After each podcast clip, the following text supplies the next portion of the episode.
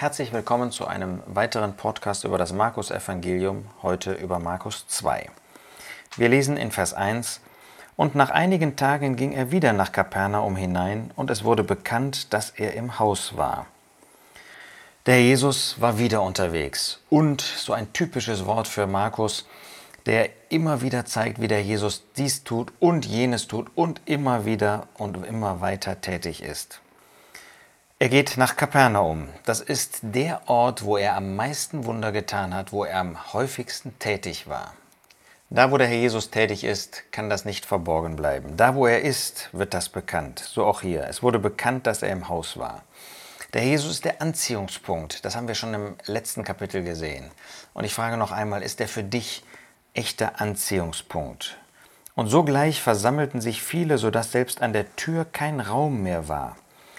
Das heißt, es kamen viele, das sprach sich herum. Ja, leider damals war es deshalb, weil der Herr Jesus bekannt worden, geworden ist durch seine Wunder. Es kamen so viele.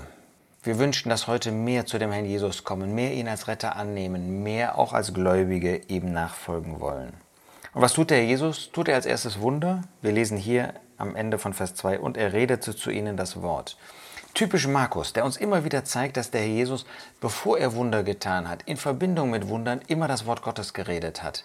Für ihn stand das Wort, das Wort Gottes im Mittelpunkt, nicht Wunder. Und sie kommen zu ihm und bringen einen Gelähmten von Vieren getragen. Der Jesus predigt und auf einmal, ohne dass die anderen das bemerken, sie schauen auf den Herrn Jesus, kommen da vier Leute, die einen Gelähmten tragen.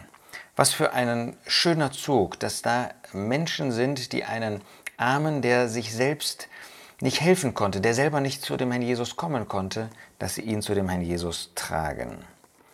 Sind auch wir solche, die andere zu dem Herrn bringen, Ungläubige, ihnen die gute Botschaft Jesu Christi bringen, Gläubige, die in Not sind, die vielleicht auf schweren Wegen, auf falschen Wegen sind, den Herrn Jesus vorstellen, auch seine vergebenden Hände, wenn ich das so ausdrücken darf, die auch einem Gläubigen jede Schuld vergeben, wenn er sie ihm bekennt.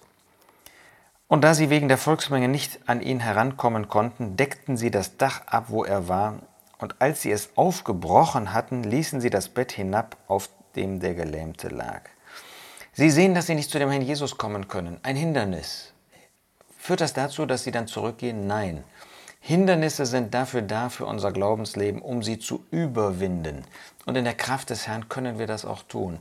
Mit der Liebe, die wir zu ihm und zu den Verlorenen oder zu denen, die in Not sind, haben, können wir Hindernisse überwinden. Sie tun das.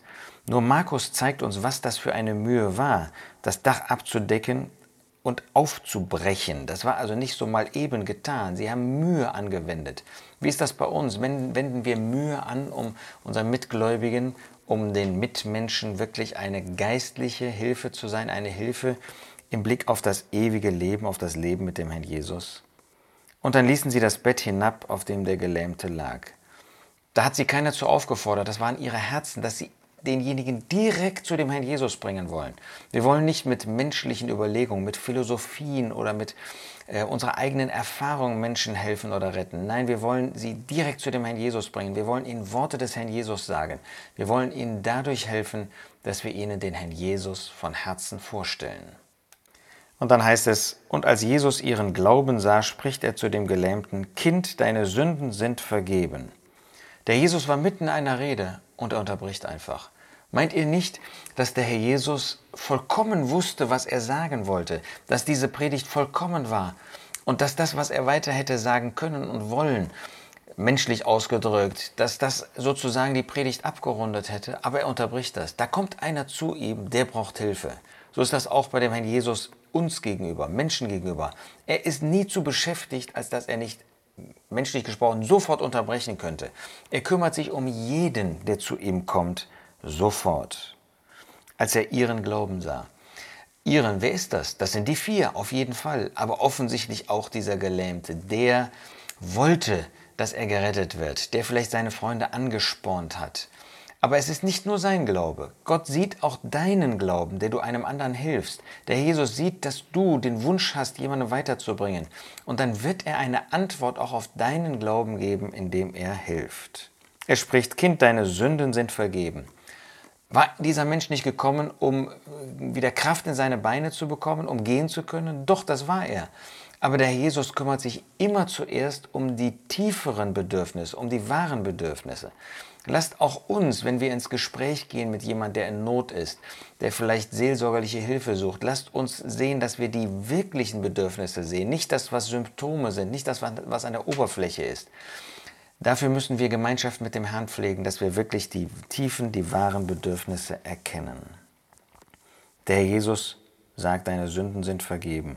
Einige aber von den Schriftgelehrten saßen dort und überlegten in ihren Herzen, was redet dieser so? Er lästert.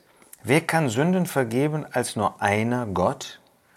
Ja, sie haben nicht Unrecht. Gott ist der Einzige, der Sünden vergeben kann. Und wenn der Herr Jesus hier Sünden vergibt, dann zeigt er, dass er Gott ist, dass er weit mehr ist als dieser Knecht Gottes, als dieser Diener, dieser demütige Mann. Nein, er ist Gott, der Sünden vergeben kann. Und das erkannten diese Menschen nicht. Das wollten sie nicht wahrhaben, obwohl sie es hätten erkennen können. Und sogleich erkannte Jesus in seinem Geist, dass sie so bei sich überlegten und spricht zu ihnen, was überlegt ihr dies in euren Herzen? Was für eine Entlarvung. Diese Menschen hatten bei sich selbst gesprochen. Die hatten in ihren Herzen gesprochen, die haben das gar nicht offenbart. Und der Herr Jesus offenbart ihre Herzen. Dadurch, dass er das ihnen jetzt sagt, müssten sie eigentlich sofort anerkannt haben, das ist der Sohn Gottes, das ist Gott selbst, dass er uns das sagen kann. Aber leider tun sie es nicht. Nein, sie verharren in ihrer Verstocktheit. Wenn der Herr ihnen offenbart, dass er der Sohn Gottes ist, dass er sogar ihre Gedanken lesen kann. Was ist leichter, zu dem Gelähmten zu sagen, deine Sünden sind vergeben, oder zu sagen, steh auf, nimm dein Bett auf und geh umher. Nun, für die, die umherstanden, war es natürlich leichter zu prüfen, ob das wahr ist, was der Jesus sagt, wenn er gesagt hätte, steh auf, nimm dein Bett auf und geh umher. Aber an und für sich ist beides ein Wunder. Das eine ist ein Wunder Gottes, dass ein Mensch die Sünden vergeben bekommt. Das andere ist ein äußerliches Wunder. Was ist das Wichtigere? Der innere Wandel. Lasst uns nie auf äußere Wunder schielen. Lasst uns nie äh, den Herrn darum ringen, dass er uns äußerlich Wunder tut. Nein, dass er Herzen verändert und in Nöten vielleicht auch Herzen standhaft macht, ihnen die Kraft gibt, auszuhalten. Das ist letztlich das Entscheidende. Darum sollte es uns gehen und nicht darum, dass er äußerlich Wunder tut. Jesus fügt hinzu, damit ihr aber wisst, dass der Sohn des Menschen Gewalt hat, auf der Erde Sünden zu vergeben, spricht er zu dem Gelähmten, ich sage dir, steh auf, nimm dein Bett auf und geh in dein Haus. Wie bitte? Damit ihr erkennt, dass der Herr Jesus auf der Erde Sünden vergeben kann, dass er diese Kraft hat. Deshalb sagt er, steh auf. Da sehen wir, dass beides miteinander verbunden ist. Derjenige, der Sünden vergeben kann, kann nur Gott sein. Und nur Gott ist in der Lage, ein solches Wunder zu bewirken. Und der Herr Jesus ist Gott, deshalb konnte er das tun. Und was lesen wir von diesem Mann? Er stand auf, nahm sogleich das Bett auf und ging hinaus vor allen, so dass alle außer sich gerieten und Gott verherrlichten und sagten, niemals haben wir so etwas gesehen. Ja, der Herr Jesus beweist, dass er Gott ist. Dieser Mann, der nicht gehen konnte, der über viele Jahre nie gegangen ist, der kann auf einmal gehen. Der muss das Gehen nicht lernen. Das ist das Wunder Gottes, dass er nicht nur heilt, sondern vollständig heilt. Und er geht sogleich, nimmt das Bett auf und ging vor allen hinaus. Das war von jedem zu sehen. Niemand konnte sagen, dieses Wunder ist nicht geschehen. Niemand hatte damit noch irgendein Recht zu sagen, Jesus ist nicht der Sohn Gottes. Der Jesus nennt sich fast immer Sohn des Menschen. Das ist der bevorzugte Name. Der, der als Mensch hier auf diese Erde gekommen war, um zu leiden und dann auch verherrlicht zu werden, wie das Alte Testament vorhersagte. Nun, dieser Mann musste aufstehen. Das musste er im Glauben tun. Er tat das. Und dann nahm er das Bett auf. Das, was ihn gefesselt hat, fesselt ihn nicht mehr. Das, was ihn versklavt hat, sein Bett, war es nicht mehr. So muss auch ein Mensch, der bekehrt, der sich bekehrt, der neues Leben bekommt, muss das, was ihn bisher als Sünder gefesselt hat, was ihn versklavt hat, diese Sündenmacht, die muss er abschütteln.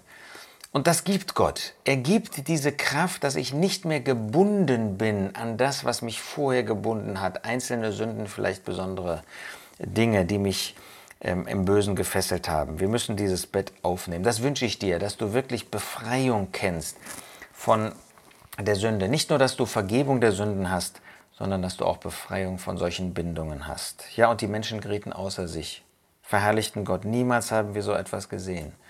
Ist das auch bei uns noch, dass wir, wenn ein Mensch sich bekehrt, wenn ein Mensch dann einen neuen Lebenswandel führt, dass wir sagen, das ist einmalig, jedes Mal neu einmalig und wir wollen vor Gott niederfallen, vor dem Herrn Jesus, dass er das bewirkt hat. Diese Menschen haben den Herrn Jesus trotzdem nicht angenommen.